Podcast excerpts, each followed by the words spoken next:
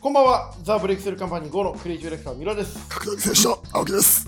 このポッドキャストは、トースポ前田記者の青木真也関連の記事の締めが毎回楽しみで楽しみでしょうがないというあなたと一緒に適当な話をしながら意識を高めていこうという番組でございます。はい、よろしくお願いします。いやー、青木いやさーあのね、前田のこと喋ってくれたんで、ん、はい。今やっぱ前田やっぱさすがで、はい、実力ありますよね。あいつさすがで、昨日も、あの、昨日もってあの、ノックアウトのパンちゃんがね、うん。パンちゃん選手が捕まった後に、うん。ノックアウト所属団体のノックアウトの宮田さんに電話して、うん。あの、電話して、あの、今わからないっていう裏取りをしたっていう、言えることないでしょ、だって言えることないから、うんあの、連絡がつかないっていう、うんそれそうだよね、入っちゃってる、入ってるから。だから連絡がつかないっていう裏取りをしてきましたって連絡くれました。かわいそうですね。前田はすごいよ。仕事してますね。で、なん前か、田さんっていくつくらいの人なんですか前田40ちょっとじゃないですか。あ、ちょっと上なんだ、俺らより。でう、んその後に、あの、今日の朝見たら、家臣さんが、うんあの、サインの偽物のやつに噛みついてて、 うんいやーっつってなんかね、去年のサイバーフェスか誰かの時に、サインか、家臣さんこれ50枚ぐらい書いてくださいって持ってったら、うんうんいや、誰かに書かしとけって誰かが書いたんだよ。じそれゃあもう、を、ファンちゃん石田じゃん。そう、だからそれを、ピエンって言って、なんか、家臣さんがいじってて、うんあの、よーっつって、これも事件だよね、ピエンって言って、自分でこうやってやってて。家臣さんももうね、逮捕まっしぐら ですね、こそううないうるとと。ころがね、やうっんぱ家臣さんのそういうとこがさ、憧れるわけですよね。プロレスというかさ、うん。抜け目ないよねあ。抜け目ない。しょうもないし。そう、だからこれはリング上でこう決着をつけるべきだとかやってて、リング上で誰と決着して決んだ着よ。つけんだって。夏川天心とパンちゃんでやるのかよ。でもさ、やっててさ、うんやっぱ家臣はすごいなとま思あって。そうですね。はい。いや、でもなんかパンちゃんもね、お名を頂戴して本当にね、かわい次そ誰だう。ろうね。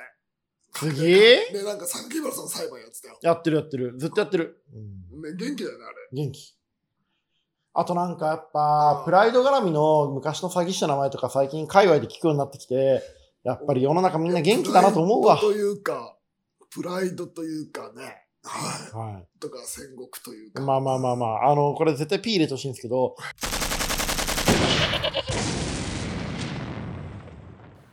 す ごいね。であれね息を飲む青木真也。うわかったすごいな。んすごいんですよ、この年末格闘技業界裏話。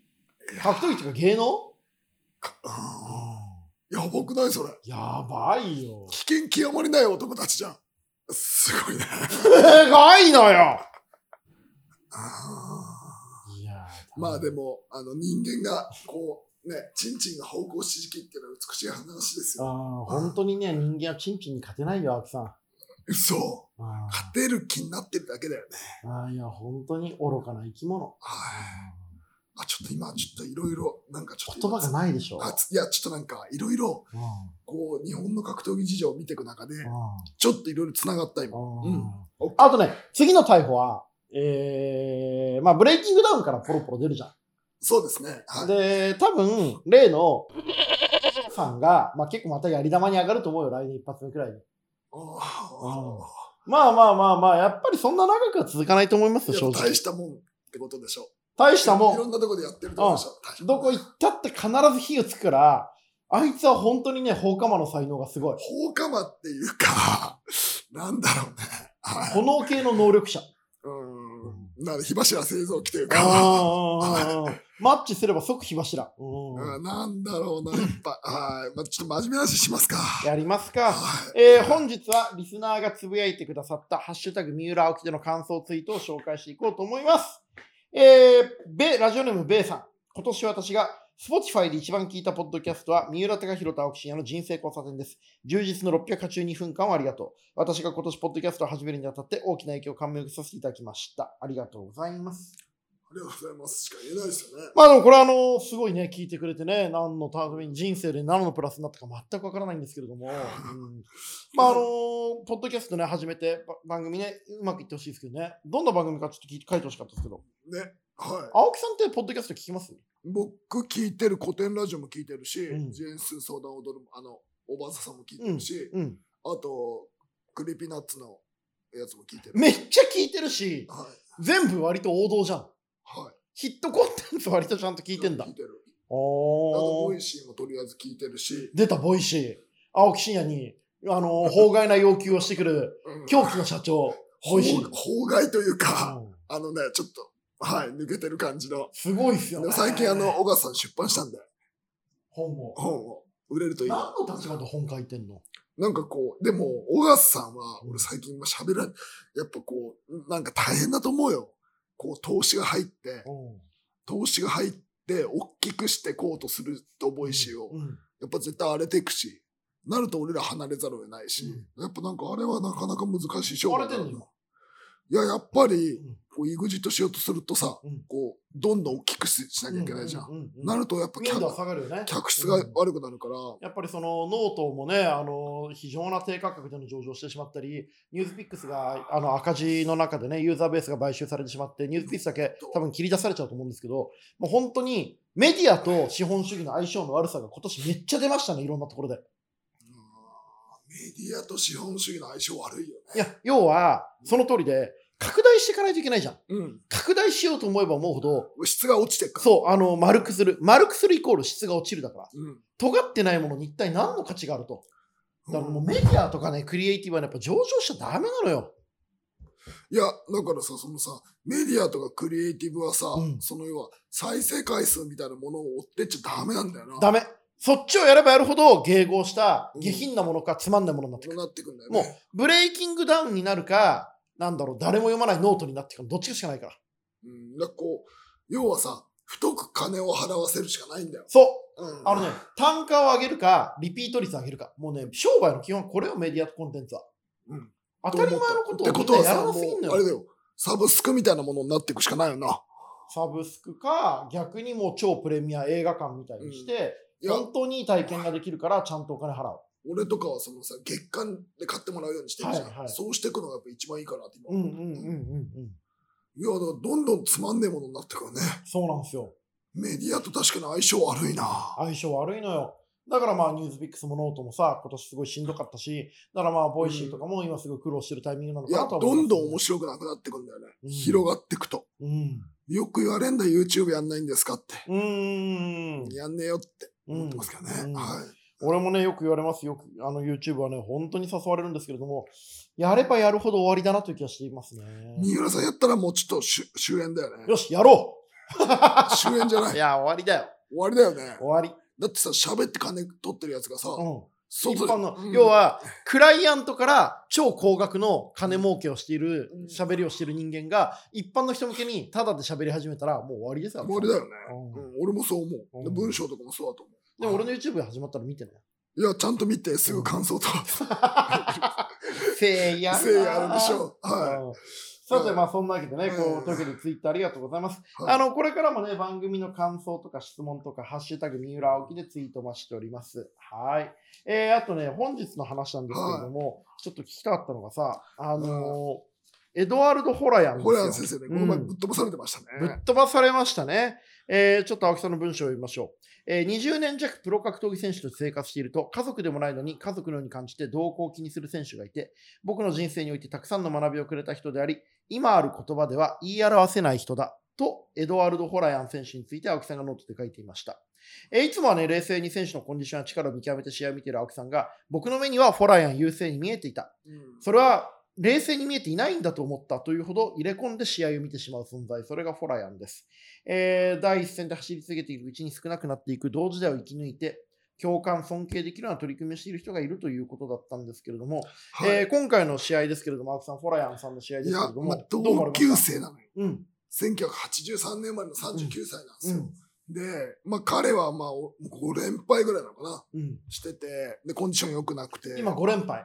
MMA5 連敗。うんうんで、間1個なんか、あの、なんだろう、途中のテクニカル判定みたいなのの抜くともう多分俺にもアルバレスにも負けて、だいぶ負けてんすよ。うんうんで、厳しい、ね、選手の週末というか終わりを感じ、しゃね、夕暮れを思ってて、うんまあなんか俺たちどうすんだろうね、みたいなことやっぱ思いますよね。うんうんうんうんうんうんで、なんかこう、やっぱ思い入れある選手だかうら、んもし最後彼が辞めるんだったら、フィリピンでやりたいと思っうんうん引退試合して彼とねた。引退試合で彼し。うんうんうんて、もう3回やってますもんね、青木さん。で4回も一緒じゃんもうん。4回やっても一緒。うんう。うんで、みんなうんうん。で、うん。二人でサムデーでも歌おうかな。 ああ、終わった後に、もうしゃがり声で。うんうんうんでもまあ、あのね、飲み行ったり食べた、飯食ったとかじゃないけど、なんか通じ合うものがあるんでしょあうるんねで。すよねうん。だからこう真面目だし、あんだけ肌を合わせると。同世代でやってきてるから、うんうんもうなんか、その意味では、うん。うーん、まあ、まあなんか、いろいろ思うこと二人にしかわかんないような感情ありますようね。んはい試合だからね、こう相手のことを考えて、試合ってのは逆に言うと、ある意味恋人以上に相手のことを思う。もう、でもまさ時間だよかねこういう関係性の選手がう生まれるとは思わなかったですからん。ね。うんで、他いないですかいないな。で、うん彼ってやっぱフィリピンのやっぱスーパースターですよね。うんうん最初の MMA のメジャーの選手なんだけど、うんうんやっぱそれを一緒に作ったのは僕だと思ってるし、んその意味でなんか一緒にやってきた選手だから、うんまあなんか、うん最後は彼とフィリピンでやりたいなと思いましたあーなね。るほどね。は一回目ぶっ飛ばされましたもんね。い。でも出されて、あれで彼が上がってって、うん。で、その後返してもらって、うん。で、3回目やって、うん。でもう一回やった方がいいんじゃないですかねって。はい最後の引退試合で。えでドラマあるし、うん。で、なんか、うーん、まあ、自分で言うのもあれだけど、うん。こうやって試合終わって、試合見て、エモい記事書いて、うん自分でこう物語作っていくっていうのも、うんまあ、いいからずだなって思ったな。まあまあ勝手にね、要は勝手に物語作んで、勝手にその物語を思い込んでやってるわけですからね、こうやってねうんあだから、意外にフォラヤン全然青木さんに友情感じてないかもしれないかもしれない。ないわけじゃん。何なんだこいつ、なんで俺に会いに来たんだっつうん、っでて。究極の、その、うん要はこの、要はさ、文学なんて結局自己陶酔なもんじゃん。うん。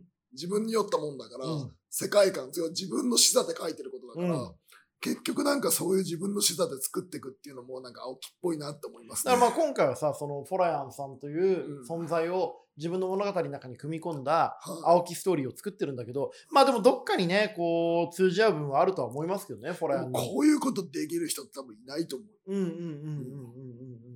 物語性を作ってあげれる人は。うんうんうんはい。そういう意味ではね、4回目。 4回目ほらやっぱ青木やってもいいかなっていうね来年ぐらいどっかでやって、マニラで行って。はい選手としてはフォラヤンさんってどこが素晴らしかったんですかなんか、やっぱ若い時の、うんあの、パワフルな生命力だよね。んうとにかくこう、気持ちも強かったし、体力もとにかく強かったね。うん。そこが、やっぱ、良かった選手だから、うやっんぱ反応遅れたりとか、体力が落ちてくると、やっぱ苦しいとかあるんじゃないかなと思います。ううんんなるほどね。はい。話したことあるんですかいや、片言で喋るよ。毎大会会えば元気って。ああ。体重何キロとかそんな感じがするし。ああ、いいっすね。うんなんかそ、の、いちいちさ、意味のある会話なんかしなくていいわけじゃん。うんお互いがさ、そうやって第一線で活躍してるってことをさ、いや目くばせするだけで。さ、それで十分な言の葉で伝われることなんてめちゃくちゃ少なくてさ、いや、もうなんかお互い分かってるな、みたいな。うん、なんかすごいすごい、それは羨ましいよね。生き方をこう、共に、ちょっとこう、肩がすれ違うだけでいろんなことが交わせる相手がいるっていうのはすごいやっよ。ぱこんなキャリアを作ってて、うん。こんな物語性をいろんなとこでこう引っ掛けて作ってる選手いないよ。うん。だって、もう、俺なんてさ、いろんなとこにさ、怨恨ばっかりなんだからさ、そうですね。や本当に嫌われてますから、ね、それってもう仕事があるってことじゃんうんうんうんここで川尻も怨恨あってさ、うん人いじって怨恨作って怨恨作って、うんうんそこで物語がいろんなところに点在してるわけじゃん。火種おじさんですね。火種おじさんしていくことによって、こうやって物語を作っていくんだから、そうですね大したもんだと思うよ。パンちゃんがね、こう、檻から出てきて1試合目、青木真也とだったら面白いですよね。ミックスのマッチ。うん、パンちゃんだよ、俺。パンちゃんだよ、青木真也。どうすんだ、それ面白いわけないだろ面白いよ。警察隊、だって犯罪者だもんう。い。や、違うな、パンちゃんは、パンちゃんはね、なんかこう、もう一回やっぱね、二、三回落ちるとこまで落ちた方がいいよ。ああ、堕落論的に言ういやと。んこう、逮捕っていうものを軽くしちゃいけないから、まあなんかこここに来て急に警察みたいなこと言うじゃう、ないいや、逮捕を軽くしちゃいけないから、うんもう一回万引きで捕まるとか、万引きちっちゃいな、いちちっいちちゃい犯やつで罪が。捕まった方がいい。うんうんうん、で、もうダメだってなったとこからうん、関白すうん、どうやってカムバックするのる。いやかなんか勝ったりとか、急にちっちゃいな、カムバッ勝クっのたり戦と略か、こう、ボロッボロになったりとか、な感じじゃないかな。でもうんもう、でもあれやっちゃうとダメだな、もライジンもね、今年もね、だから代表がずっと訴えられてますけれども、う。だあのすごいよ、代表は、だあの、裁判するわ。いや、でも、榊原さんのタフネスが一番すげえな。まあ、あんだけ訴えられてて、なんか自分は何も悪くないし、普通に生きてるよって顔してるのがすごいですよね。し、だって、裁判やって、うん。土下座して、うん。営業して、うん。で、毎晩銀座でまだ飲んで営業してるっていうよ。おで、興行やって、お鬼メンタルでしょ。すごい。本出してほしいよ。鬼メンタル。鬼メンタル。榊原社長の鬼メンタル。そう、訴えられても大丈夫みたい な。土下座した時は訴えられても、土下座されせられても、うん大丈夫。とうか、んあの、なんか、全部人のせいにしろとか。うん押し付ける力。そう、金はもらっちゃえば大丈夫とか。でも本当にさ、その今年もだって、なんだかんだ言って天心健も、えーメイウェザー・ミクルも、えーライジン・ベラトル対抗戦もやってるから、まあ立派ですよね。立派だし、うんでもやっぱね、榊原さん裁判で一番ドキドキしたのは、うん 金の受け渡しが現金なんだよな。まあ、振り込みだと足がつくからね。いや、でもさ、現金で1000万とか2000万とか渡すってさ、うん今ちょっとある、ないよ。あれ、どういうことなの誰に渡してんのあれ、裁判。何があの、榊原さいや、だから私、榊原さんがもらっちゃったんでしょ。ん。ねえ。は使ってるんでしょうね。い。いや、だから、なんかこうね、うんあの、うん。だいろいろね。うん。だからこうなんだろうな。やっぱそうさ、何して稼いだかわからないお金が現金だったりするわけじゃないですか。ななんかそういうのをさ、持ってきて、そういうのをなんかこう、もらっちゃえば、懐入れちゃえば大丈夫みたいなマインドが、まあ金に名前は書かれてないですからね。たくましいよね。たた。くましいよはいでもまあそうですね。 まあそんな中でもまあこうやっていくわけですけれども、うん青木さんは今年はオファーあったんですか大晦日。ないよ。どっからもだって俺もう別にワンの契約選手だもん。おーいやいや、プロレスとかさ、いろいろあるじゃないですか。いや、今年プロレスもうビッグマッチないんだよ。うーん。1.1のノアくらい。はい。うん1.1なのはね。だうかんらこうなんか、俺はもうでもその、コツコツと別にもうなんかね、プロレスで稼ごうとかもあんまり思ってないし、うん。はい。淡々と生きています。ノートを書きながら。はい。ノートもいつまで稼げるかわかんないけど。でもさ、いいのよ、俺別に燃費いいから。うん。はい。まあまあお金かけないですもんね、暮らしにね。はい。でもあの、ノート自体のプラットフォームの力が落ちてるのはちょっともったいないですよね。あ、そう。うーん、そうですね。落ちてきてるような気がしますでね。新しいものがなんかできる。そう、それがね、まだできてないんですよ。要は、ブログができてからノートが落ち、あの、うんノートができてからブログが落ちたんですけど、その、ノートの次になるテキストメディアが、まあ、ノーションなのか何なのうんか、そこがまだちゃんとポジション確立できてないので、チャンスでっちゃもチャンス、です結ね。局さ、あれじゃん、その、どうやって課金するかのコンテンツの、あそこの座組だけじゃ。うんん、うん EC 的なもんだけじゃん。まあ、あとはそのノートはやっぱり書きやすさだったりとか、あと、うんまあ、やっぱり大事なのはその場所が持ってる力ですよね。そうだね。あーやっぱりノートって一時期さ、ノート書いてる俺っていう文化圏があったじゃないですか。はいはいはい。あれが作れるかどうかがやっぱでかいんじゃまなあいですか。今でもみんなやってるしね。うんでも結局、ノートをずっとかけてる人は少ないもんね。うん。いや、だから青木さん立派なんですよ。俺だって、うん会社作った直後はノートかちょいちょい書いてたもんね。いやもうなかなか書けないよ。ああ俺でもちゃんと最近書いてるよ。いや、立派だよ、あんなに分量書いて。はい。で、文句言われて。だ格闘技誰に文句言われるんですかいや、格闘技ファンに高いって怒られます高いね。はい。なんか格闘技界ってみんなケチだよね。ケチだよ。高くないでしょ。高いって言いますねうーん。はい。みんな、はい。だどんどん上げてやろうと思って。 でもさ、本当に入荷したら、裏話だけの GO とか。いや、でも、あの、もう、あの、月間で入れば安いけど、うんそれ以外はどんどん基本値上げの方向です。うんうんうんはい。そうですよね。基本値上げの方向ですあ。の、もう別に本当にやばい格闘技裏情報とか書いてください。1万円とかで売っていいと思いますよ。ででも本当にやばいやつ、あの、被害者出ちゃうからね。本当に書いちゃうと。 えーみたいな。もうどっちが警察か分かんないですよね。ああー、 なんかでも最近この、そういうので言うとあんまり人に怒られなくなりましたからね。ああもう超人的な存在になってるんでしょうね。いや、この人に言ってもしょうがないや、みたいな。全然怒られないですね。まあ、気違いか1000人か分かんないけど、はい。まあ、会話が通じないと思われてる。いや、本当そうなのよ。うんはい。会話が通じないと思われるのって大事だよね。もうだ、こいつに言ってもしょうがねえやと思われたら勝ちだよね。うん。もう何してもいいもんね。うんええー、みたいな。うんうん俺もそう思うもん、青木さんに。え、なんで昨日さ、佐藤大輔がうちのオフィスに来て、なんか仕事の相談に来てくれたんですけど、はい。で、なんか相変わらず本当クソみたいなこと言ってたんですよ。なんか女はどうだとか、うんなんかその仕事はどうだとか、うん格闘家はどうだみたいなことを面白おかしいこと言っちゃってるから、本当に大輔さんはクリエイターとして最高に尊敬してますけど、人間として最低ですねって言ったら、返す言葉が一言。でも、青木よりマシだろって言われて、いやだから、目くそ鼻くそにも音がありすぎるのよ。ああ。いや、でも、佐藤大輔は、やっぱ最近ちょっと面白くないね。ちょっとね、落ち着いてるかもしれないですね。うん、なんかやっぱこう、はい。あ、全然大しくないですよ、今。でもね、あの、メラメラしてる部分あると思いますよ。あ、そうん。ううん。うん。あの、まあ、来年以降またいろいろやってくれるんじゃないかなっていう気がしますよ、話してて。へえ、頑張って。はい、ということもあるんですけれども、あとはね、今日俺、青木さんに話したかったこと思ったって、あのー前回の放送でさ、うんその45歳、50歳の練習をしていきたいっておっしゃったじゃないですか。はい青木さん、それ、実際どういうイメージなんですか、来年は。来年、来年やん、まあまあ、どこまでっていうか来年やる。うん。来年試合して、あうん。の、もう、休業する。休業する。来年は休業。来年やって休業する。おうおうはいどんくらいするんですかいや、もう本当に、なんていうの、1年とか。絶対休まないじゃん。いや、だから、それが、こう物理的に休業せざるを得ない状況を作るのよ。どうやって怪我とかして。いや、例えば、怪我自分でするバカいないから、うんあの、なんて、3ヶ月どっかで教えるとか。海外で教えるとかおうで、もしくは、あの、もう、今考えてるのは、日曜から、に月、火、水、木曜の午前中ぐらいまでしか東京にいないとうか、ん。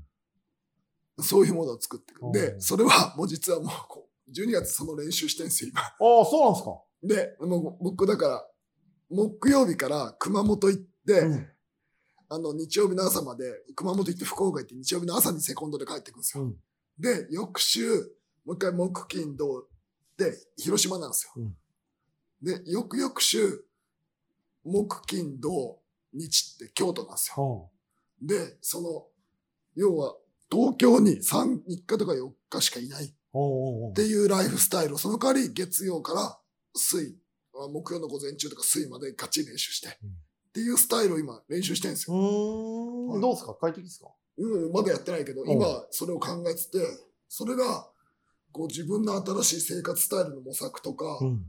こう自分がどうやっていくかっていう練習ですね。星は連れてくるんですか星行きます。おあーと、練試合も、試合というかその、仕事の数も、うん。あの、徐々に落としていく。うん。そこにあったよ、物理的な、こう離れるのがあるから落としかないじゃないですか。っていうのをやってます。へえ。ちょっと。賢くないそれ。いやいや、なんか羨ましい。はい。はい。僕にはなかなかできないから。まあだって、先輩稼ぐじゃん。稼ぐっつうかさ、やっぱさ、会社があってさ、50人人がいてさ、なんかこうそこいないとさ揺らうん揺らいじゃうじと僕は勝手に思ってるんですよ。ゃん、でも意外に揺らがないかもしれない。やってみないとわかんない。だからなんかちょっとずつ物理的に抜いてそういう練習をしていきたいですでこうでもそれは全然ネガティブじゃなくてそれをやった方がいいよって言ってくれたのがプロレスラーの鈴木秀樹だったあほの鈴木秀樹が39とか40ぐらいの時にあのもうプロレスいいやと思ったんだって、うん日本でのもやることねえよと思った時に、うん WWE のコーチとして1年行ってクビになっちゃったんだけど鈴木秀樹って、今ノアですどんな人でしたっけあのあれキャッチャーズキャッチキャンほはいおーで、要は高円寺でやってて、うんあの、スネークピットで、うんビル・ロビンソンの弟子なんだけど、う1んヶ月 WW でや、1年 WW でやって帰ってきて、その期間があるからプロレスやってなかった。うんうん。もう一回やろうと思えたの、まあ逆に休んだから燃えてくるってのありますよね。そう。それを、やっぱ青木さんなんかも今執着なくなってるから、うん。その格闘技に対してう、一回休んだ方がいいっすよって言われうんうんたの。あの、だから、ああ、わかった、鈴木さんありがとううっん。て、だから俺は来年ガチってやって、うん来年一本二本ちゃんと格闘技やって、休業しようと思って。うーんはいいことかもしれないですね。い。もうこの二十何年ずっと働いてきてるから。そう、だからう今、ん俺が辞め、なんてこう休業したって文句言わないでしょ。うだんってうんうん20年やってきたんだから誰も言わないよ。はいうんなるほどね。ちょっとそれ、まあ僕はあの正直青木真也が休めるのかっていうのは半信半疑ですけれども、だから物理的にこう、なん本か試合当にね、それやった方がいいと思うんで、いいんじゃないですか。はい。あそんな感じでりす。がとうございます。はい。ということで今日はここまでです。青木さん、今日の俺たちの宿題何にしましょうかなんですかね。もうサイン練習しましたもんね。練習はしました。はい。じゃあ、出品してみましょうか。え出は品いしてみ、えー今日の俺たちの宿題は誰かの私物じゃなくてもいいのでメルカリに出品するということです。はい、えーということでこの番組では感想やお便りもお待ちしております。感想はツイッターにてハッシュタグ三浦青木ですとか、すべて小文字で三浦青木ポッドキャストアットマーク Gmail.com、三浦青木ポッドキャストアットマーク Gmail.com までお願いいたします。お相手はザブレイクスルーカンパニー5のディレクター三浦と、格闘技選手の青木でした。ああ、マジで P 入れてない。P は。ー、P ね。